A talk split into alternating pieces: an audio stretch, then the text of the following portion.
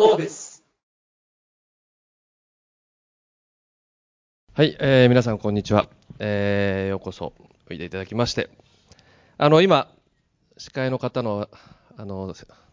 皆さんへのあの紹介にあったように、本当にいろんな肩書きを持った方が、えーいろんな立場の方が今日集まっていただいて、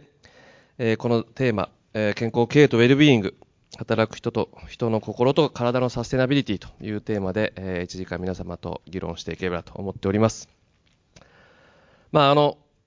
健康経営という言葉は随分言われてはいますけど、今ここに来て急に、えー注目されつつあるのかなと思っております。まあ一番はやっぱり、えー働き方改革を始めているときに、えー大事なのはこの人の心ではないかと。で、この、えー社員の心をいかに健全にすることが、えー企業の生産性向上につながるということではあるんですが、まあ、あの、さらに言えば少子高齢化、えー人手不足の中でどのようにこれから人材を獲得していくか、企業の魅力づけの一つにも僕はつながるのかなと思っております。でですね、なぜ今日私がこのモデレーターをするか、えーということを昨日の夜、堀さんの家で、えー話した時にですね、いきなり石川良樹さんから、ヒロさんなんでモデレーターやるの？って言って、幸せそうだからっていきなり言われましてね。いやいや、幸せそうじゃなくて、不動産業界もこれからは、えーこのまず設備の施設のあり方としてね、えー人に優しい施設をどう作るか、空調だとか、えー光の明るさだとか、これが大事なんですよっていう話もしたんですけど、つい先日、日経新聞一面の広告でですね、H1O っていうのが出たんですね。これ野村不動産が出した、ヒューマンをナンバーワンに置くオフィスっていうのが出て、野村不動産って書いてあるのは本当に右の下に端っこにあるだけなので、こういう、まあ、概念を様々な分野の業種で取り入れていくことがまさに求められている時代だと思っております。で、今日ですね、えー皆さんに、えー少しずつこの健康経営についてそれぞれの立場でお話ししていただければと思っております。最初、えー企業からということで、あの、松沢さん、えー味の素の、えー執行役員人事部長ですけども、えー数年前からこの健康経営を、まあ、経営課題として取り組んでいると。まあ、企業の立場では多分、えー一番皆さんにとって身近なところではないかと思いますので、えー松田さんよろしくお願いします。はい、えー、味の素松田です。よろしくお願いします。えー当社があの健康ってことについてどんなふうに取り組んできたかってことについて簡単にお話をします。えーまあ、従来はあの、まあ、法律に基づいて産業医を置いて健康診断やってってことをずっとやってきたんですが、それをあの変えたのは2000年代の頭ぐらいで、えー当時やはりあのメンタル、特にメンタルの休業等がいろいろ発生していて、これをなんとかしたいということの中で、えー健康診断の後に、えー産業医や、保健師、えー看護師がですね、全員と面談をするという仕組みをやあの開始したっていうのが2001年です。で、その後、あの、2003年にその全国の健康推進センターという組織を立ち上げて、まあ、あの、全体で、あの、まあ、一元的にですね、その健康への取り組みをやりましょうということを、えーまあ、長く続けてきました。で、その間に、あの、そういう意味でのメンタルの、まあ、え改善とか、まあ、あと、いろんなあの生活習慣病のリスクのある方へのアプローチということをやってきたんですが、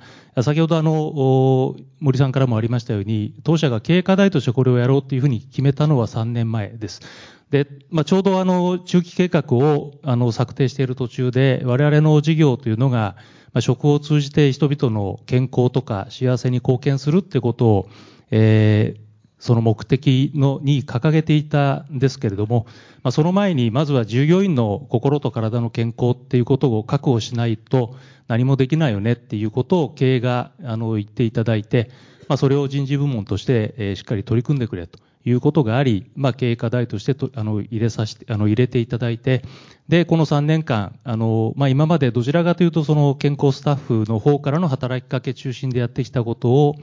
えー従業員側も自分で意識をして、えーまあ、アクションを起こすということを促すような様々な仕掛けをやってきました。まあ、それは例えば健康についての情報の見える化とか、えーアプリ、健康アプリの導入とか、食堂であのヘルス、ヘルシーメニューを提供するとか、まあまあいろんなことをこの3年間やってきて、で、えーまあ、あの、それなりにですね、やはり、あの、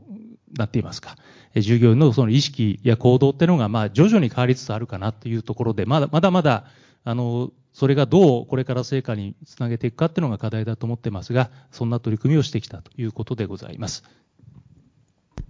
はい、ありがとうございました。あの、経営計画に取り組む、中期計画に取り組むってすごい大きな変化だと思いますね。あの、それまでやはりなんとなく社員のメンタルということで、えー、やらされ感があったのをむしろギアを前にドライブさせるように変えたっていうのが、えー、3年前ということでしたけどもそれを着々と進めてられる、まあ、味の素さんです、えー、続きまして、えー、丸井から、えー、小島さん。小島さんはなんと産業医でやられたんですけど、まあ、今でも産業医を丸井さんの産業医をやってられるんですけど、えー、執行役員えー、健康推進部部長と、えー、そ産業医から社社員でいいんですかね、青井さん。なってですね、なんと、先ほどちょっと伺ったらもう、丸井さんっていうのは1960年からこれを真剣に取り組んで、あの人の成長イコール企業の成長というのを、まあ、企業理念に取り上げているので、えー、このここを本当に突き進める第一人者の企業だと思っておりますが、えー、小島さんです。はい、ご紹介ありがとうございます。丸いグループの小島です。えー、私は、あの、医師ですので、病院勤務の経験もあるんですが、一方で、あの、丸いグループをはじめ、複数の企業の産業医を20年近く、え、行っているんですが、やればやるほど思っていることがあります。まあ、あの、ずっと、なので、今でいう健康経営と言われるような、えー、社員の健康づくりというところに関わっている中で、やればやるほど思っているのは、社員を健康にすることが健康経営の目的ではない。ということです。あの、何人かの方がですね、今、あの、ちょっと目を丸くされて、あの、狙い通りっていうとなんなんですけど、あの、本当にそう思っております。えっと、なので、あまりにもですね、社員の心と体が病気を防ぐっていうような、あの、イメージが健康経営強いもんですから、えー、丸いグループでは今、健康経営と言ってなくてですね、ウェルネス経営っていう、えー、言い方をしております。えー、ウェルビーイングでも良かったんですが、えー、語呂、語呂がいいのでというか、えー、ウェルネスという言葉、あの、輝く、輝くように生き生きしている状態ということで、えー、今、丸いグループではウェルネスな人とか、ウェルネスな食事みたいな感じで、ウェルネスっていう言葉が社内で、えー、まあ少しブームになっているんですが、えー、健康経営の目的は、じゃあ何なのかというところを、えー、今日皆様と、えー、対話できればいいなと思っております。ありがとうございました。ちょっとさっきの私が出た、えー、イノイノベーティブな組織をどう作るかっていうところで、あの Google の、えー、岩村さんが言ってたのが、えー、心理的安全性をいかに構築するか、僕、ここがかなり健康経営の鍵に近いのかなと。つまり健全なカルチャーを組織の中にどう作るか、健全な空気感をどう作るかって、まさに今の、えー、小島さんおっしゃった、輝くように生き生きとしている人をいかに増やすか、これが本当の、えー、この健康経営のゴールではないのかなというふうに思います。えー、続きまして、石川良樹さん、はい。えー、いろいろなさってますが、あの、はい、まあ、一言で言うと予防医学のはい、まあ、第一人者。で、お父上が、うん、えー、ずっと産業医をなさってて、なんと、お父上はアークヒルズで開業してます。の、そうですね、アークヒルズクリニックの院長。をさせていただいて、あの、昔のね、森会長とかも 見られてたっていうことで。だから僕、父が産業医をずっとやってたので、もうちっちゃい頃から、この健康経営っていうんですかね、いうのはもうたた叩き込まれてきたんですね。あの歌舞伎役者の息子が歌舞伎やるようなもんで、あのこう健康経営をずっと父がやってたので、あのー、でまあ、僕はですね、まあ、どどういうふうにこう教わってきたかっていう話をちょっとさせてもらいたいなと思うんですけどもこのまさにウェルネスっていうところ小島さんのとウェルネスが何なのかっていうことを理解するためには、まあ、その反対に何の概念があるのかって考えたらいいんですけども、まあ、イルネスなんですよ。イルネスとウェルネスっていうことなんですが、このイルネスに関しては僕らいろんな知見があるんですね。そのね、生活習慣病にならないためにはああだこうだ。で、このウェルネス側ですよね。えー、例えばこう生産性が高い状態とか、このクリエイティビティが高い状態。このウェルネスのためにはどういったことが大事なのかっていうのは、実はこの最近ですかね。本当最近分かるようになってきたんですね。えっと、私の父はですね、1980年代に、あの、ハーバード大学に留学してるんですけども、そこで、まあ、当時私は4、5歳ですね、その頃。で、父がよく言ってたのは、よしきと。ね、もうみんなイルネスの研究してると。でもお父さんがやりたいウェルネスの研究は、まだ誰もやってないって 言ってて、で、父はそれを、まあ、イルネス、ウェルネスっていうのを日本語で訳すと、まあ、病気と元気っていう言い方を父はしてたんですけども、人が元気になる。そのためには何が大事かっていうのは、病気にならないための方法とは違うだろうということなんですね。で、じゃあ元気になるためにはどうしたらいいのか、ウェルスになるためにはどうしたらいいのかっていうのはですね、もう、この分野といえば、世界の矢野という人がここに控えてますので、あの、第一人者ですね。まあ、矢野さんにもちょっとお話伺いたいなというふうに思います。はい、ありがとうございます。あの、今、吉木さんから話出ましたけど、矢野さんですね、えー、日立のフェローなんですけど、えー、未来投資本部、ハピネスプロジェクトリーダー博士、まあ、いろいろあの本当矢野さんもなさってますが、えーまあ、AI とかそのテクノロジーでハピネスをどう定量化していこうかと要は結局僕ずっと、ね、昨日もこの間もメールでやり取りしたんですけど健康経営ってどうやって KPI で何で評価するんだい？ここが本当は人それぞれあの健康度合いハピネス度合いも違うんですけどそれを、えー、テクノロジーでなさった、えー、日立館矢野さんです。ご紹介ありがとうございます。あの矢野と申します。あの、まあ、今石川さんとの話もあったんですけど私はあの、まあ、日立入って35年なんですがこの15年ぐらいこの人間というこうある種のこの曖昧なものをなんとか定量化しこの組織や人間のこの活力っていうのをどうやってポジティブに上げていくかっていうことができないかなっていうことを、まあ、今までもいろんなこうアナログ的な知恵は当然あったわけですけれどこれもっともっとサイエンティフィックにやりたいっていうことをやってましてで2010年にですね割と有識者集めてあの直島っていうところでワークショップやって10個のデータを使ったグランドチャレンジっていう社会を変えるっていうのをそういうのを作った1個があの組織のヘルスケアを確立するっていうことだったんですね。でそれが割とあのそこからずっと沿ってそれに、え、とってやってましてというのは個人のまさに先ほど石川さんありましたけど個人の病気になったかどうかを、えー、診断する装置だとか産業とか山ほどありますよねしかしこの組織はそれ以上にある意味大事かもしれないし個人の病気も組織起因で起きていることだって山ほどというかそっちの方が多いかもしれませんがなのにそれに何の診断する装置もなければ処方するお薬もないと。これはおかしいんじゃないか。これこそ今からこのサービスとデータを使って取り組むべきグランドチャレンジであるという、ことをその時に、え、直島宣言ということで発信しまして。ではその前からいろいろデータを大量に我々集めてたのでそこからいろんな知見が得られたんですね、まあ、もしかしたらこれからいろいろお話しする機会があるかもしれませんが、例えばですね、えー、我々、この人と人がどういう人があの合ってるかっていうようなデータですとか、体の動きですとか、アンケートですとか、そういうのをいろいろ集めてみると、実はその健全な、まあまあ、要するに不幸な人たちを減らして、より幸せな人を増やすっていう、当然あるべきことなんですね。で、それはもちろん、あの、この20年ぐらいのいろんな研究で、えー、生産性や業績とも非常に関係しているということは分かってるんですけど、えーと、例えばこんなことが3つもう3つこの3つで決まってますっていうのが見えてるんですね。例えば、えー、組織の中に人と人ってこうつながりありますよね。フェイスとフェイスで。でこれがある人だけがみんなとつながってて他の人はもう隣の人としかつながってないこういうつながりの不平等っていうのは必ず、えー、組織のまあ、ウェイルネスを増やす、ウェルネスを減らすんですね。でこういうのもデータがもうものすごくはっきりして出てまして。でこれは第一ですつながりの平等。で2番目は発言権の平等です。同じ会議に5人出ていてもある人だけが話をしていて他の4人は黙ってると。これダメなんですね。これをやると必ずあのイルネスが増えます。3番目があの実は発言以上に大事なのがあの無意識、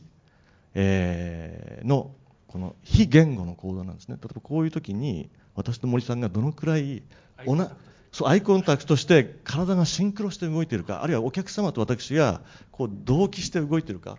だから身体運動の共有ですね。だからこのつながりの平等発言権の平等体の動きのシンクロこの3つはものすごく大事な要素だというのはデータがものすごく示しているんです。でこれそれぞれ今のテクノロジーだと測れるんですけど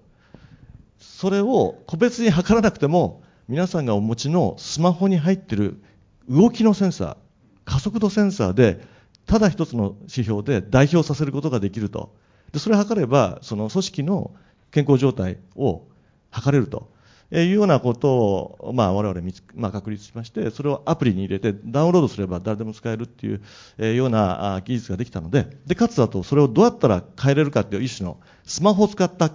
薬ですよね。ある種の、えーと、そういうのも開発して非常にこう効果があってそれでこの1年ぐらいですね100以上の組織、会社の方たちに参加していただきました。まあ今日参加いただいて、マリーさん、あのブリヂストンさんですとかですね、いろんな高いところに、えー、100以上の会社に、あの、その、フィジビリティをテストに参加いただきまして、非常にコンシステントにですね、その、人々が前向きな心ですね。前向きな心も心もこう学術的に4つにあの分解されるというのはよく分かってまして、自分で自分の道を見つけられると。それから行動が起こせると。で難しいことにぶち当たった時に困難に立ち向かえるとそこでポジティブないろんなことプラスマイナスが起きてもポジティブなストーリーを自分で作れると。これホープ、エフィカシー、レジリエンス、オプティミズムというこの4つを合わせてヒーロー、ウィズインっていうふうに言われてるんですが。でこれはあのアメリカの経営学会の会長も務めたフラッド・ルーサン先生というのが、この10年、20年ぐらいものすごい力を入れて、えー、と確立してきたあのそのポジティブな心の組織における心のあの理論でして。でこれ心の資本と呼ぶんですがこここれが上がる、まあ、これの数値尺度と企業業績との換算式というのは実はありまして、えー、これがあの上がる、まあ、あの我々の実はそのある種のアプリを使った、えー、参加者に対してはですねこれを使っていただくと非常にコンシステントに5%から10%の営業利益向上に対応対応するような、えー、このポジティブな心が生まれるっていう、まあ、こういうようなあの結果が出ていると、え、いうことでしてだからこの状況がですね今までのアナログ人間力であのやってたような話がですねもっともっと科学的にできるようになるこれは組織の中も非常に大事なアプリケーションですけどそれ以外の都市をもっと幸せな幸せあの場所にするあるいはオフィスを幸せにする、えー、こういうさまざまなアプリケーションができると思っているので、まあ、そういうことをですねぜひ、まあ、産業を作っそういう産業を大きく作っていきたいなというような思いで今あの日立の中では新しい事業として、えー、ちょっとあのそんな準備をしている最中です。はい。組織のヘルスケアすごいですよね。本当に。あのやっぱりいろんな意味で組織が腐ってくるっていうおっしゃった3つ、えー、つながりの不平等とかね発言の不平等。さっきあのセブンアイ伊藤さんが、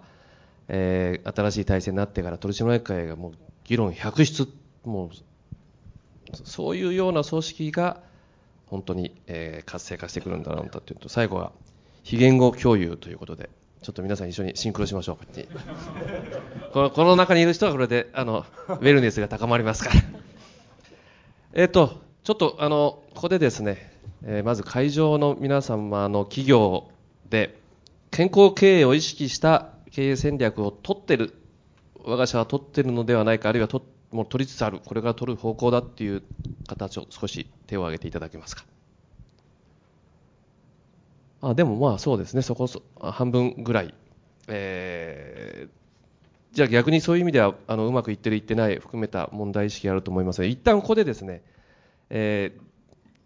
今、皆さんがなさってる中でのちょっと問題意識を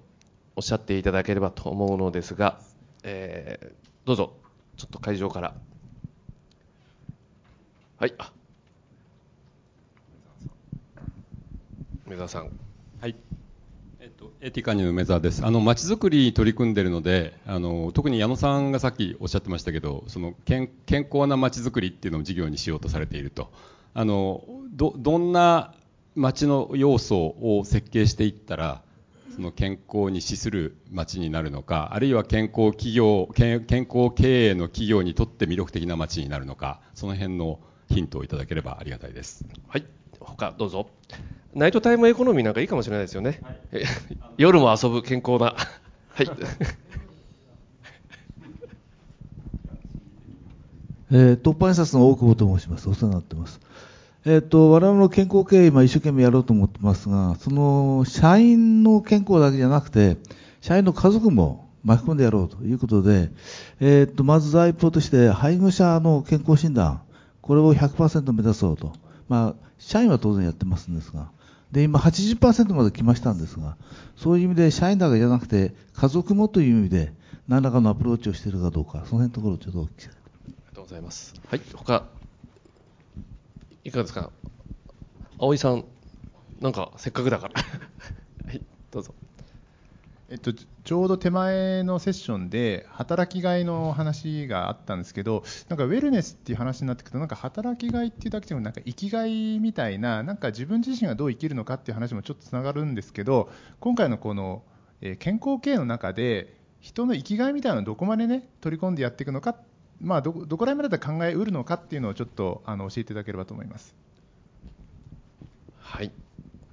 じゃあ一旦ここでですね、今、あの、3つ質問がありましたけど、まあ、健康な街づくりという意味ではどういうところまでこう、入っていくべきか、あるいはどんなものをイメージされているか、から、えー健康経営を社員だけでなく、その家族まで、えー浸透させたいのは、えーと思思いですけども、それをどこまで、あるいはどのようなやり方で、最後、えー生きがい、働きがい、生きがいまでどのようにこう入っていくか、それぞれあの皆さん、好きなところに好きなお答えをしてください。好きな答えってちょっとあれですけどね。はい、じゃあ松田さん。えっと、最後にいただきました生きがい、働きがいのところについて、あのわた私の見解をお伝えします。えっと、健康経営や、まあ、健康経営と我々呼んでないんですけども、あのこれをやってきて、一番実はせあの成果として上がっているのはエンゲージメントにの向上につながったってことは間違いなくあると思っています。あのでこれは別にあの単独で健康に対する取り組みがなったというよりは働き方改革だったりさまざまなマネジメントの改革まさしくおっしゃられたように企業文化をどう健全にしていくかっていうようなことも全部絡んでると思いますけども少なくともあの健康っていうことがエンゲージメントの向上にはつながっていると思っています。でまたあのもう一つ言えばあの採用のランキングには確実にこれもあの影響していると思ってまして、まあ、人材獲得という意味では相当意味がある取り組みなんだろうと思ってます。で、エンゲージメントが高まると企業の業績とか生産性の向上につながるということでは非常にあの世の中的には言われてるんですけども、もう少し我々が健康に取り組んだことが、その生産性だとか業績だとか、あるいはイノベーションが生まれたとかっていうところに、あの、ちゃんと貢献してるよねってところをしっかり示したいというのが私なんかの今の一番の課題認識で、そこまでいけると、本当にこのや我々のやってるモデルっていうのが、えーいろんな形で、それこそ、えー自治体だとか、他の企業も含めて展開できる可能性があるんじゃないかなと思ってます。それが私自身が今考えている将来の夢みたいな感じです。はい、あのやっぱり従業員がっていうか社員がやなんですか自分が会社の中で大事だと思われてるあるいは自分はこの会社で存が存在意義があるっていう感じの今おっしゃったエンゲージメントですよね多分一番あの社員のうつ病躁うつ対策って多分そこなのかなとあのちゃんと気が付いているようだあなたのことっていう挨拶とかも含めて、まあ、多分そこにもどんどんつながっていくんだと思います。どうぞ。ちょっとそれに関連するところなんですけど、あのマレーグループでもやっぱりそのマレグループのビジョンっていうのが全ての人が幸せを感じられるインクルーシブで豊かな社会を共に作るっていうのがビジョン2050ってあって、えっと、それをウェルネス系を通じて、えー、実現するっていうのが我々のミッションということでやっています。なので、インクルーシブっていう時に、あと全ての人っていう時に、やっぱり社員だけじゃないんですね。えっと、ご質問のところですけど、家族とか、あと生きがいっていうところに関するご質問に関するところなんですけど、あの家族もそうだし学生もそうだしあと丸いグループの場合はお客様向けのインクルージョンフェスっていうところでウェルネス経営のことを皆さんと共有をする場を作ったりあと家族のところで私がすごくあの思い出すのはですね丸いグループの活動の柱は社員の手上げ式の全社プロジェクト。全部あの社員からなぜ健康経営推進プロジェクトに参画したいのかっていう作文を全社員5300人に、え、投げかけまして、え、その中で、え、作文を送ってくれた人たちから選んで手上げ式のプロジェクトを作ってるんですが、え、初年度で倍率5倍、えー、50人の枠に対して260人集まったんですが、えー、その社員が、えー、自分たちで健康経営のビジョンを作って自分たちで、え、活動するっていうことをやっています。で、それと合わせて、その上司が、えー、そんなことやってる暇があったら、目の前の仕事の一つでも終わらせてよって言っちゃったら台無しなので、えー、部長以上、まあ、トップ層に対しても1年間、えー、それも、あの、ご自身が出たいと言った方に対して、1年間のレジリエンスプログラムっていうのをやっているんですが、え、その、あのやる前後でですね、活力360度評価っていうのをやってます。え、自分、部下、ご家族っていうとこやってまして、えー、一番その記憶に残ってるのが、あの、ある事業所のトップの娘さん、9歳のお子さんから、えー、お手紙いただきまして、えー、お父さんが、あの、連れて、あの、行きたいって言ったところに休日に連れて行ってくれるようになりました。楽しませてもらっていますっていうお手紙を、という、あの、お手紙を、そう、楽しませてもらっていますって書いてあったんですけど、あのもらっていまして、あの、その父さんはですね、365日飲みに行っているお父さんで、それまでは。えー、それがですね、そのプログラムに出て、自分も周りも幸せにっていうことをすごく意識するようになって、えー、家族も幸せにっていうところを意識して、えー、奥さんからお手紙もらうことは多かったんですけど、お子さんから手紙もらうっていうのがすごく、あの、嬉しかったのを覚えています。あとはさっきのあの、採用のか、あの、効果っていうのも感じてまして、えー、毎年さっきの全社プロジェクトって、えー、人を入れ替えてるんですけど、お今年のですね、えー、ウェルネス系推進プロジェクトの全社メンバーの中には、えー、去年の新入社員で、えー、も入社前から丸いグループの健康経営推進プロジェクトに参加したくて入社しましたっていう人がですね、えー、新入社員60名中2人もいたっていうですね、もう私それ聞いて、もう聞いた瞬間もうようこそいらっしゃいましたってもう抱きつかんばかりに、えー、迎えたんですけど、なので明らかにやっぱり時代が、あの若い人たちもあの会社のそういった活動にすごく注目してるんだなっていうことを感じています。あの、ちょっと、あの、生きがいっていうところもですね、あの、あれですけど、ワークエンゲージメント、やっぱり丸いグループでもやってまして、え今このウェルネスアクションに参加している人がどのぐらいいるのか、共感の輪がどのぐらい広がっているのかっていうことを見るために、えー、全社員にストレスチェックって法制化でありますよね。あれを利用して、あの中に一つ質問を入れまして、職場のウェルネスアクションに、えー、参加してますか共感してますかっていうところを質問を入れたところ、常時雇用されている6300人中、4700人が参加してますっていうことで、結構なんか思ったよりもっと前から取っとけばよかったっていう感じなんですけど、あの、多くって、そんな中で、えー、その参加してますって言った4700人と参加してないですって言った2300人で、ワークエンゲージメントにどういう差があるかっていうのを今年分析してみました。えー、すると、厚生労働省が世の中一般の数値っていうのを出してまして、その偏差値を50とすると、ウェルネスアクションに参加してない人の偏差値は、えー、48。それに対して、ウェルネスアクションに参加している人の偏差値が、えー、54ということで、えー、因果関係わかりません。えー、ウェルネスのことやってるから前向きなのか？前向きだからウェルネスのことやってるのかっていうのは分かりませんが、えそういうやっぱり相関があって、えすごくやっぱり会社や社会に生き生きを提供する幸せを提供するっていうところに、え関係してるんじゃないかなということをあの頑張って今見える化しているところです。ちょっと途中でですけど、あの4000何百人の方が参画されてます、これは非常に変な下世話な質問になりますけど、コストってどれくらいかかってるんですか、多分皆さんもこれからそういうウェルネスプログラムを導入するときに、どれぐらい年間コストがかかるのかっていうのを気にして、まあ、それで効果が偏差値48が52、3まで上がるというので、まあ、費用対効果というのをどういうふうに測るかって出てくると思うんですけど。あのまさにその費用対効果をどんなふうに社内外にあのを示していくか、そして計算していくかっていうのが一番やっぱり、えーウェルネスを目指す場合の健康経営のすごくあの重要な課題だと思っているんですけど、お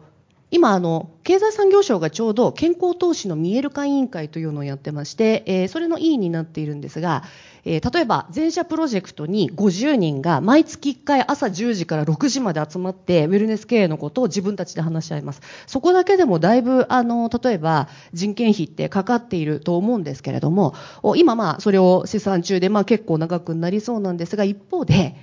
結構ってど結構ってどのどの程度 まだ、あのー計算し終わってないんですけど、はい。えーそれに対して、じゃあ効果をどう測るかっていう時に、さっきの、あの、矢野さんのお話で、えー心の資本、えホープ、エフィカシー、レジリエンス、オプティニズムっていうその資本が上がったことが業績に換算するとどのぐらいかっていう換算式があるっていうお話がさっき矢野さんからありましたが、丸いグループでその実証実験やってみました。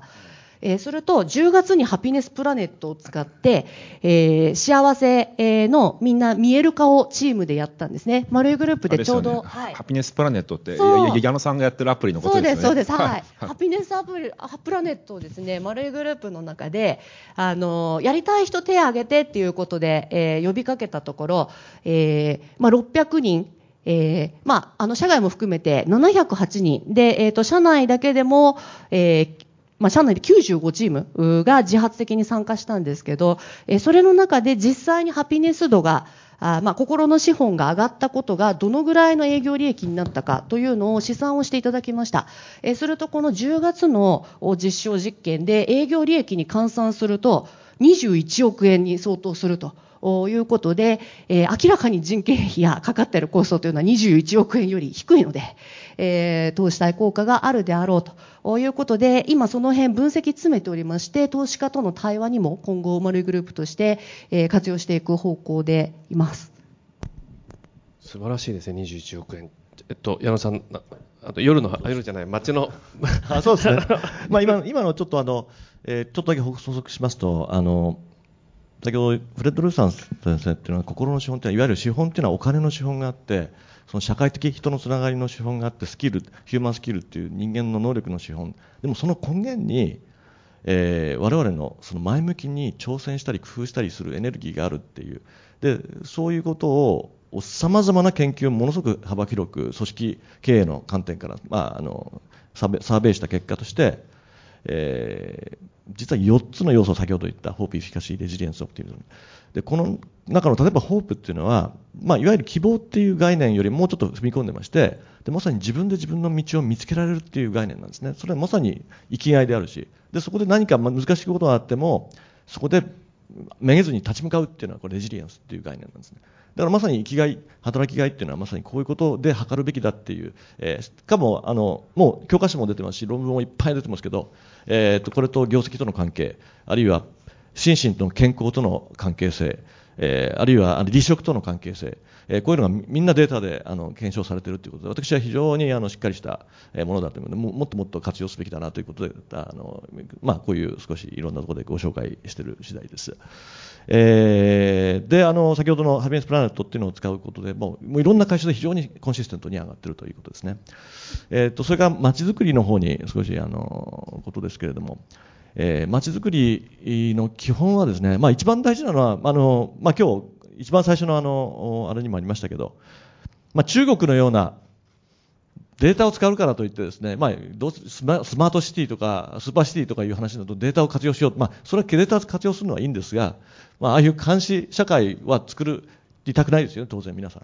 えー、私もそうだと思うんです。でじゃあ、それにたあいあのそうじゃないデータの使い方って何なんだということについてまだあんまりはっきり語られてないと思うんですね。で実はその先ほどのハピネスプラネットの中でやってるモデルはその監視とは全く逆なんですね。えー、すなわち一人一人が自分に合ったやり方で自分の挑戦を決めるでそういうことをちょっとリマインドするような仕組みを、えー、このアプリというもうすでにスマホを持っている人たちに毎朝ちょっとつっついてあげるとでそうするとその宣言した結果が一種の SNS のような形でみんなに共有して私は今日はとにかく知らない人と G1 会議で会って声をかけてみるようなことを一言書く。でそれが共有されてポジティブな動きを、まあ、なんていうかホワイトなあのダークパワーのダース・ベイダーじゃなくてあのジェダイの騎士のようなホワイトな、まあ、SNS のような形でそれが広がっていくっていう効果が非常にこう見えておりましてでこれはもう街でやっても当然いいわけです。で街の中にはその会社の中に比べるともっともっと意思決定すべきことがいっぱいあります。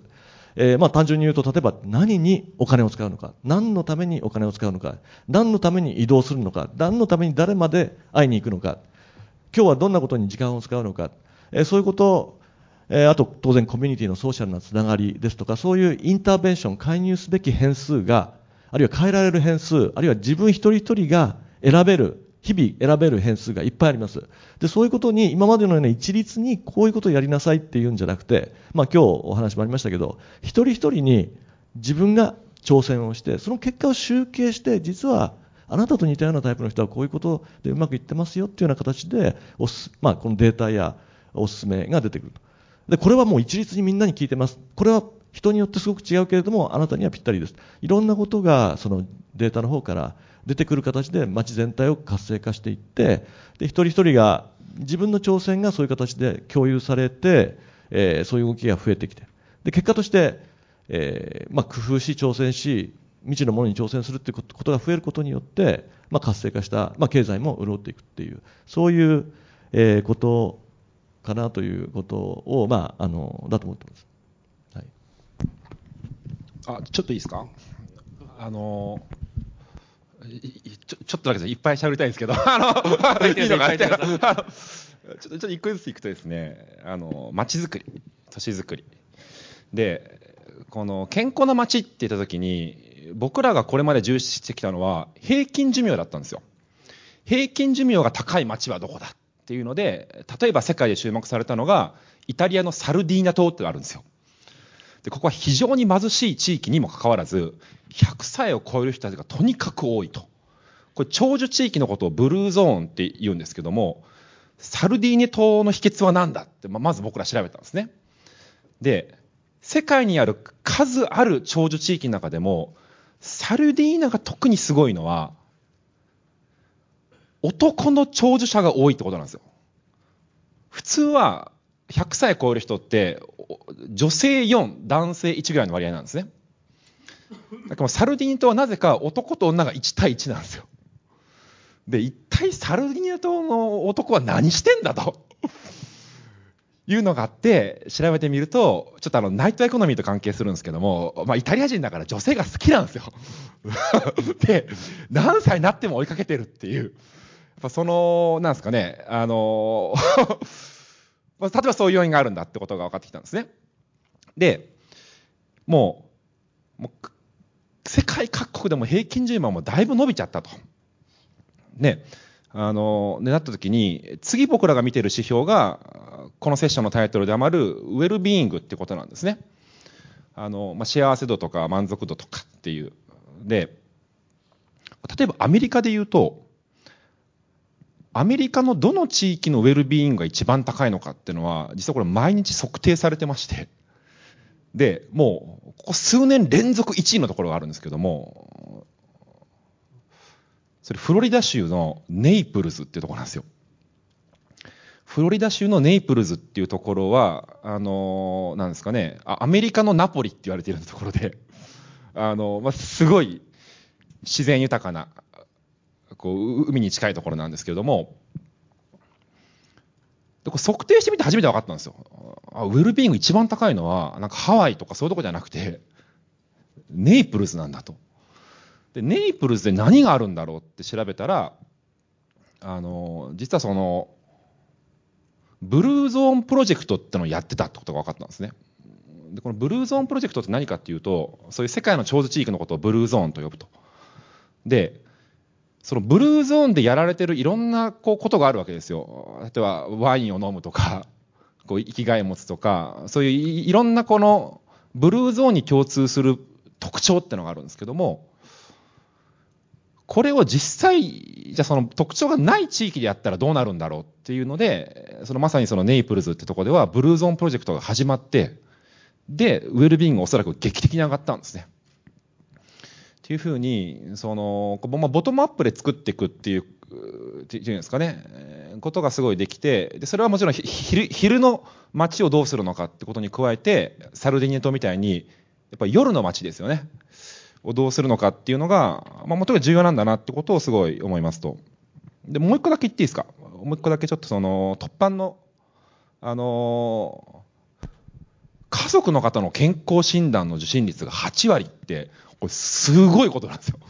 普通は4割ぐらいですか？今。ですよね。もうとんでもない事態が起きてるんです。あの突破で。で、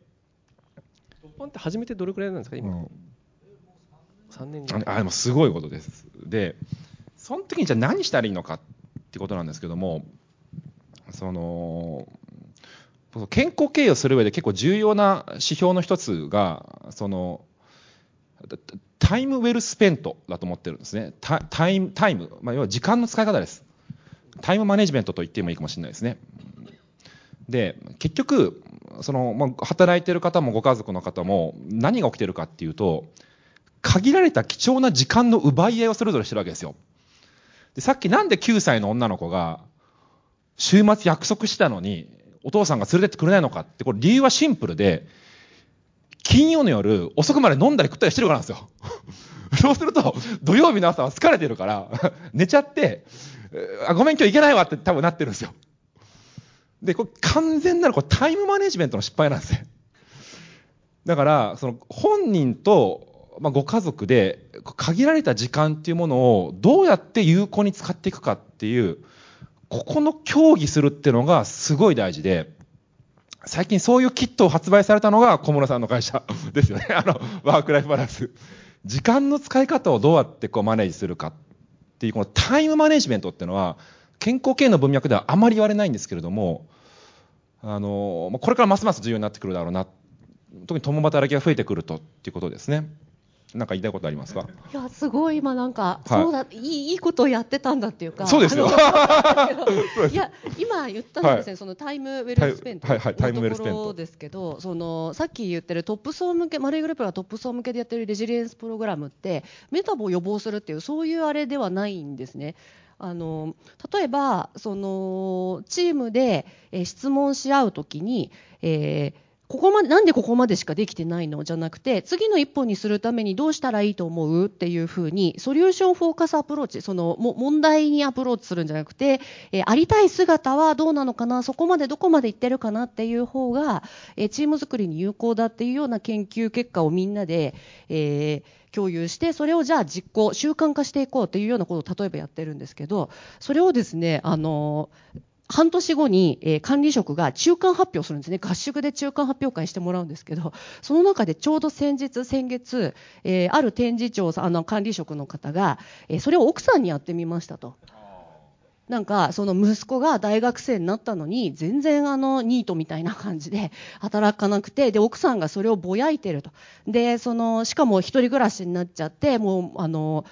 息子もいなくなって寂しいし、もうあのちょっともうイライラしちゃうみたいなところで、え今までのその展示あの旦那さん社員の旦那さんだったらいやまあそうは言ったって子供は子離れするんあの親離れするんだからまあそんなもんでしょってそこで終わってたの。そこに solution focus approach をあの問いかけを入れるっていうことで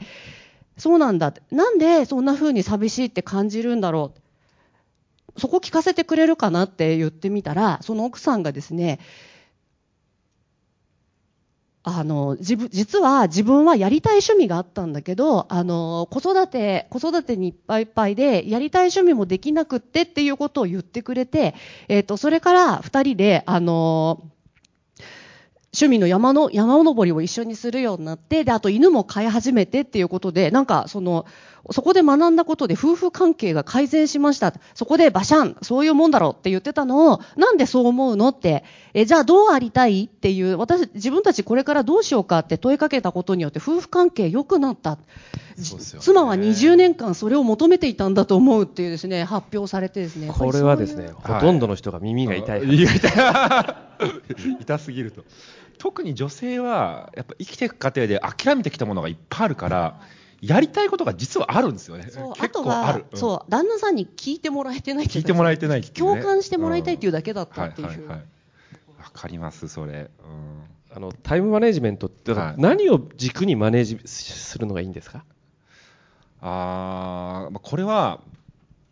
僕がやってやってる方法なんですけどもやってもらう方法なんですけどもまずは1週間単位で自分のスケジュールを見てもらうんですよ。あ自分の。自分とか家族のスケジュールを。1週間単位で自分のスケジュールを朝から夜までこう見たときにこれにどれだけ満足してるのかどうなのかっていう。ところから始めるんです、ね。まず自分自身でですね。そうです、うん。でどこに向かったらいいのかっていうのは意外と明確には分かんないことが多いのででまずはその部分的な改善ですね。現状からもうちょっと改善するにはどうしたらいいのかっていう、まあ、そういうステップバイステップの方法を取るのが、まあ、僕はそうやってやってるんですけどもで小室さんとかどうやってやってるんですかね？あのあのタイムマネジメントゲームは。あのちょっとえはい。いいですか？マイク はい、すみません勝手に打って。ありがとうございます。急に振っていただいて、あの今吉木さんに紹介していただいたあの内容がか軽く言うとその1日8時間っていう時間をどう使うかっていうのをライフスイッチっていうカードゲームをちょっと作ったんですけれど、えーまあ、50代の営業の方だとするとヒーターカードが30代の育児女性っていうカードだったらその女性の時間の使い方っていう選択をしながら、えー成果を最大に上げなさいっていうミッションをクリアしなきゃいけないんですね。そうすると子供が不登校ですとかですね、えー、この病気になって、えー病院に連れてくっていうのを夫と押し付け合いますみたいなですね。こういうのが毎日発生するんですよね。自分は何のゲームですか？そうです。ゲ あのもう自分は選べないんですけれどもそれで引いたカードの時間の使い方をするとそうすると自分と違う人生の人っていうのがいかにいろんな選択肢の中で選びながら8時間を使っているのかっていうこれはあの自分のチームメンバーを理解したり部下を理解したりすることにつながりますしそこから振り返って自分の1日8時間これでよかったのかということをあの考え直す。それからさっきのその森さんからのご質問の何を軸にタイムマネジメントをするのかっていうのは石川さんと同じ答えで自分のその自分が理想的な1日の8時間っていうのを使うとしたらどうなのかっていうものとの照らし合わせるっていうのが一番ファーストステップになって私たちがあのコンサルで聞いていくと,、えー、と最初長時間労働には何の疑問もありませんっていうふうに、えー全然問題意識がないのでコンサルなんか来てくれるなというふうに言っている方が自分の1ヶ月見た働き方の円グラフを見ると自分は研究職なのに研究に割いているのが3割だとかっていう 愕然とする事実を見て7割は雑務をやってるっていう自分に気づいた時にこんなんでいいはずがないというふうに自分の理想と現実が実は毎日は当たり前のように忙しく過ぎてるんですが実際の中身はぐちゃぐちゃだ意外と分かってないんですよね。自分の時間の使い方自覚してやってるわけではないんですよね。ね。うん。そそこから始まるのかなと思いました、うんうんうんなるほどすみません。お時間をいただきました。ありがとうござあのいます、まあ、経営者の方々は、し部下から予定入れられちゃうんですね。この人と会ってください。こう会議来てください。報告会あります。そういうのもあるのがちょっと厳しいところです。あの矢野さんなんか。だからあれなんじゃないですか、もう自分でブロックするしかないですよね、自分が使いたい、これだけはブロックするっていう、あと、まあ、私も実はもうこの14年ぐらい、毎日24時間何やってたかっていうことを全部記録してるんですけど、えーこれで一番大事なことはですね、あの、昨日ってどんな日だったかっていうような認識って、全く第一印象っていうのは間違ってるということなんですね、ほとんどのケースが。自分自身、こんなに14年やってる、だだいぶ訓練されてきたんで、違う、あの、訓練はされてきてるんですが、どういうことかというと、大体人間っていろんなことを経験、一日でもしてるわけですね。先ほどの時間の使い方なんかもそうなんですけど、それで結局、なんか一個でもネガティブなことがあると、もう我々のアテンションっていうのは、その一個のことにものすごくいってしまって、そこの、そこのレンズを通した見方しかできなくなっちゃうんですね。そうすると、99個よあのいいことばっかりあった、で、1個だけネガティブなことがあった日だとしても、まあ、最悪な日だったなっていう印象だけが実は残ってるっていうようなことがもう、結構な頻度で実はあってですね。で、そういうのって先ほどにちょっと振り返るする、する、するおそらく、まあ、1分でもいいんですね。1分でもそういう形でアテアテンションを当て直す。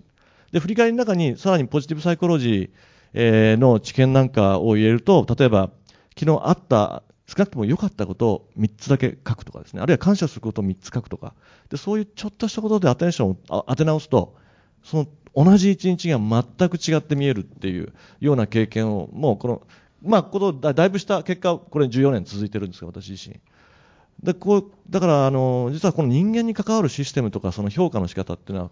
この我々アテンションのこう注意をどこに向けるかで全然違ったものを見える、あるいは見えるものがそのレそこのレンズを通して見るので、もう全然違ったものが同じ情報が一見見えてるようで違って見えるということなので、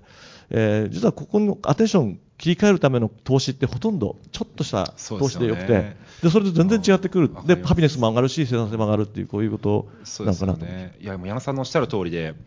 最近僕、その、日本人の働いてる人5000人ぐらいの調査をして、エンゲージメントが低いというか、この、まあ、不健康な人ですよね、の、もう決定的な特徴が分かったんですけど、うかつに仕事を始めて、うかつに仕事を終えてる人ですね。時間が来たから仕事を始めて、時間が来たから仕事を終えてる人。これはでも圧倒的に不健康です。で逆にエンゲージメント高い人どうしてるかっていうと、矢野さん言うように、まずはじ仕事を始める前に、あ、今日何をするんだったっけなっていう、まあ、 to do list 作ったりとか、一回こうプロジェクションするんですよね。で仕事を終える時も、あ終わ時間が来た終わりじゃなくて、今日どうだったかな？振り返りをして、じゃあ明日どうしようっていう、やっぱその、うかつに仕事を始めない、うかつに仕事を終えないっていうのが、まあ、本当日々できる簡単なことだけど、意外とやらないってことですよね、矢野さん。うんちょっとまた質問をフロアから、えじゃあどうぞ。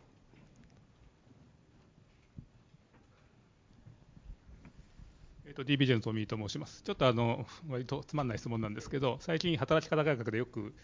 例えばリモートワークとかですね、フレックスタイムとかあるいはエブリデイカジュアルとかああいったものは健康経営にポジティブな影響があるのかどうか、これが一つ目と、二つ目はどこの会社でもすごくあのえっと非正規の人がすごく増えてるわけですけども、例えばその派遣の人とかそういう短期でどんどん入れ替わっているような人たちも含めて、あるいは含あるいはそれは対象にするべき、まあ、すべきかもしれませんが、現実問題、どのようにされているか、あるいは海外拠点とかでローカルの人とか、め会社、結構大きなところありますけど、そういう人たちをあの現実的にどこまで含めてやられているか、その辺教えていただければと思います。いや、なかなか面白い。はい、里見さん。はい、セガサミの里見です。あの、ウェルビーイングで、僕らどちらかというと肉体の健康よりも精神の健康の方を注目してるんですけど、それでもやはりどうしても心折れちゃう社員っていうのが出てくるんですよね。で、そういうのをどう減らしていくのかとか、もしくは逆になった、折れた心をどうリカバーするみたいな秘訣、コツみたいなのがあれば、教えていただきたいなと。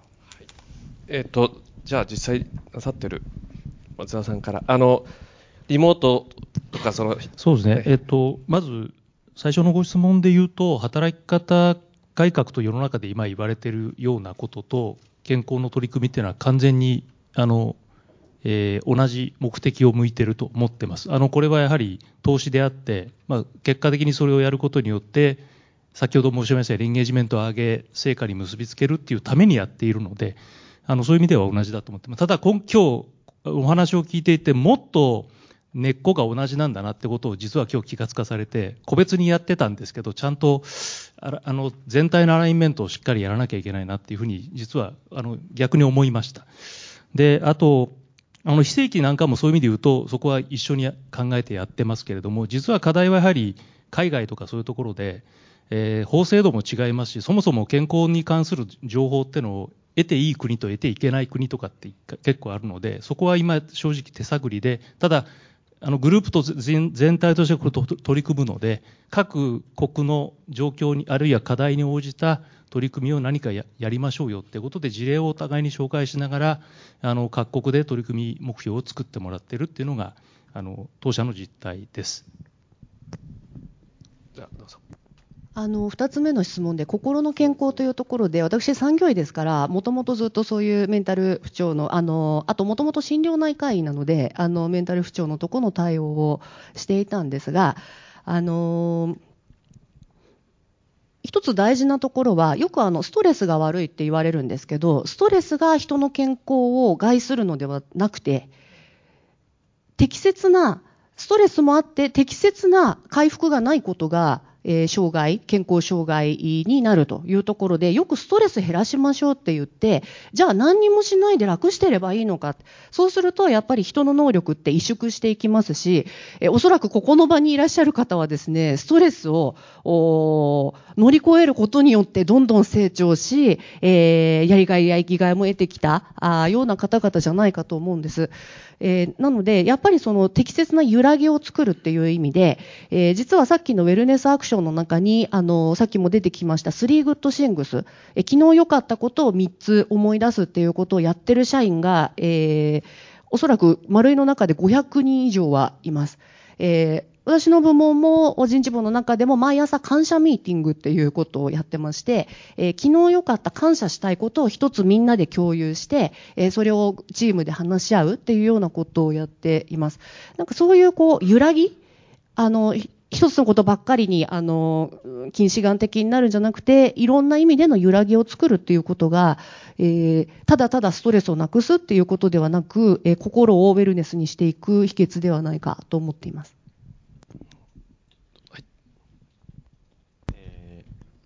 まあ、先ほど実はあの3つ言ったんですけど、あの隣の平等ですとか、あの発言権の平等、それから体の動きのシンクロ、でこれは実はそんなにフェストフェスで会う時会う時間を長くしなきゃいけないとか、短いとダメだとか、そういうこととほとんど関係ないんですね、実は、みんな、3つとも。なので、えー、あの結構そういうことを、まあ、そもそも気にするかということで、ずいぶんマネジメントできること要素がものすごくあります。えーと、いろんなあの会議のあの運営の仕方ですとか、そういうことでものすごく変わると思ってますし、それが一番大事な根幹のところの、えー、はですね、我々のデータが示しているのは、その例えばメンタルの,、まああのまあ、問題を抱えるような病気になるような方っていうのはその人の問題じゃないっていうことなんですよね非常にその組織的な問題であってでそれがたまたまそこにある条件の中でその人という形で症状が出たということで私が例えばここにニキビが出たとしたときにここはいいけどあここはいいけどここのおでこがダメなんだとなんとかここに出ないようにおでこを変えようみたいなことってやんないですよね。これやっぱりあの体全体がそのニキビを出すような生活習慣だったり食べ物だったり、えー、そういうことをが結果としてここに出たんでここにでここに出てもここに出てもどうでもいい話で。でそれは、えー、っと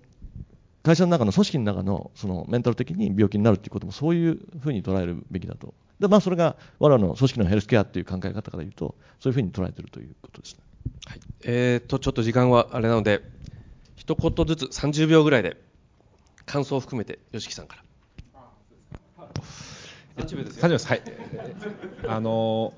僕なりにですねその、まあ、イルネスはさておきウェルネスっていうものを簡単に定義すると生きがいやりがい居心地っていうことだと思うんですね。社員の方がその生きがいを持ってる。そして仕事にやりがいを持ってる。で居心地ってのは別にもう仕事できなくてもなんかこの会社居心地いいなっていうだからこの生きがいとやりがいと居心地っていうものをどう作っていくのかっていうのが、まあ、健康経営のウェルネスパートかなっていうのは思ってます。ありがとうございます。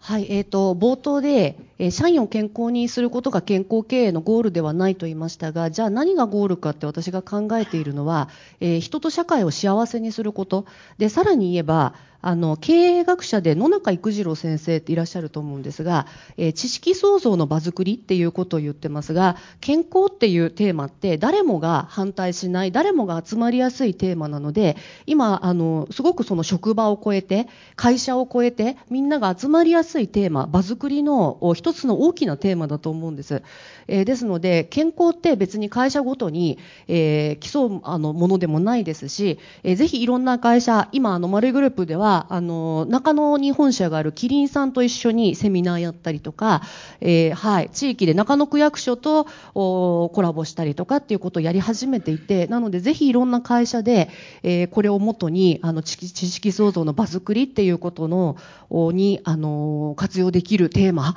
なんじゃないかと思っております。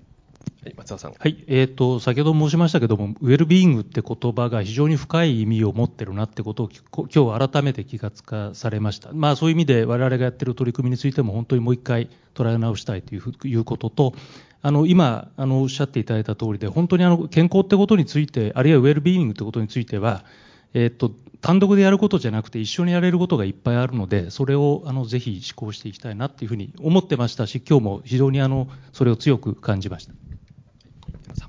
ちょっと言い残したことだけ、あの先ほど石川さんおっしゃったあのアメリカの毎日測ってるとギャラップがやってる話ですね。あのあれは基本的には質問紙でアンケートであのあのモニタリングを、まあ、して、ま、全米から毎日集めているデータだと思うんですけど、今だとですね、例えば我々我々が作ってるスマホのアプリを使うと、リアルタイムで5分ごとに、えー、と地域の、あるいは日本中の世界中の幸せデータを展開できれば、あの測ることができると。でそういうことを、えー例えば東京都で全体でやれば、どこの地域がどういうポリシーやどういう条件によって、まあ、幸せ度がどう変わっているかみたいなことを政策にも、えーリアルタイムで反映できるということで、まあ、こういう科学的データ、テクノロジーを使ったアプローチをこれからどんどん、まあ、皆さんと一緒にやっていきたいなと思ってます。はい、ありがとうございました。時間になりましたけど、あの、まあ、やっぱり組織のヘルスケア、これがやっぱりさその構成員である各社員のヘルスケアにつながるということだなというふうに思っています。まあ、特にこういう J1 経営者会議ですので、やっぱり皆さんの中でもですね、えー皆さんの組織のヘルスケアを、えー今日いろんなキーワードがあったと思いますけど、タイムマネジメントとかですね、えーそういうのを活用して、えー健康な、健全な組織を作っていくと、戦略的サスサステナビリティのあるまあ、社会、会社になって、それがその社会として、日本経済の成長につながるというふうに思っております。えー皆さんも頑張っていきましょう。あの、4人のパネラーの方に盛大な拍手をお願いいたします。